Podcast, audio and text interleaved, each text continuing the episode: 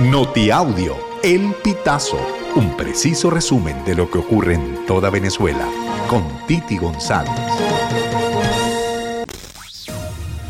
Bienvenidos a una nueva emisión del Notiaudio El Pitazo del 26 de junio del 2023. El flujo de migrantes que atraviesan territorio mexicano hacia Estados Unidos va en aumento otra vez pese a una caída inicial tras el fin del título 42. Así lo advirtió este lunes Dana Kraver, jefa de emisión de la Organización Internacional de Migrantes en México. Uno de los cambios de las últimas semanas en cuanto al movimiento migratorio está en el aumento de los costos para llegar a Estados Unidos, pues los llamados coyotes, explicó, cobran ahora hasta 30 mil dólares por el trabajo. Según la cifra de la OIM, por lo menos 50% de las personas, o 5 de cada 10, están usando un coyote o un traficante para cruzar México. El escritor venezolano Leonardo Padrón hizo un llamado el domingo 25 de junio a los venezolanos en el exterior a registrarse en la plataforma de primarias para poder participar en la elección opositora prevista para el 22 de octubre. Explicó que los venezolanos tienen hasta el 7 de julio para inscribirse en la página primariaexteriorbe.com y así poder utilizar el voto en el próximo mes de octubre.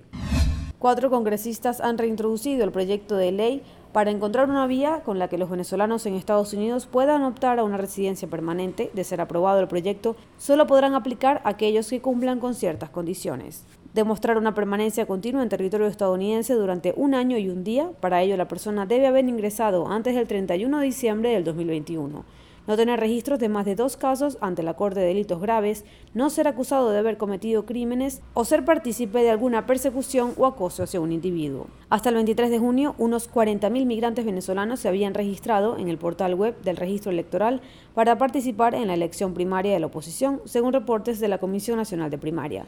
Según el análisis del periodista Eugenio Martínez, el estimado de participación que se tenía en la Comisión Nacional de Primarias antes de que iniciara el proceso de registro era de 400.000 personas, en el mejor de los casos. Un grupo de yupas agredió a la viceministra de Pueblos Indígenas, Mariani Romero, durante un encuentro que sostuvo con la comunidad de la cuenca de Tucuco, en la sierra de Periján, municipio Machiques del estado Zulia.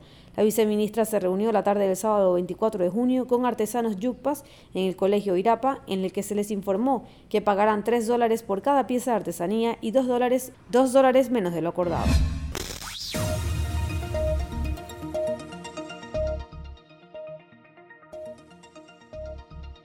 Amigos, así finalizamos. Si quieres conocer más informaciones, ingresa a elpitazo.net.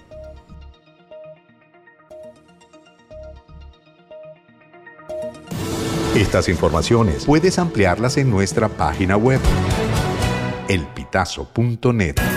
También recibimos tus denuncias vía SMS o WhatsApp a través del 0414 230 2934.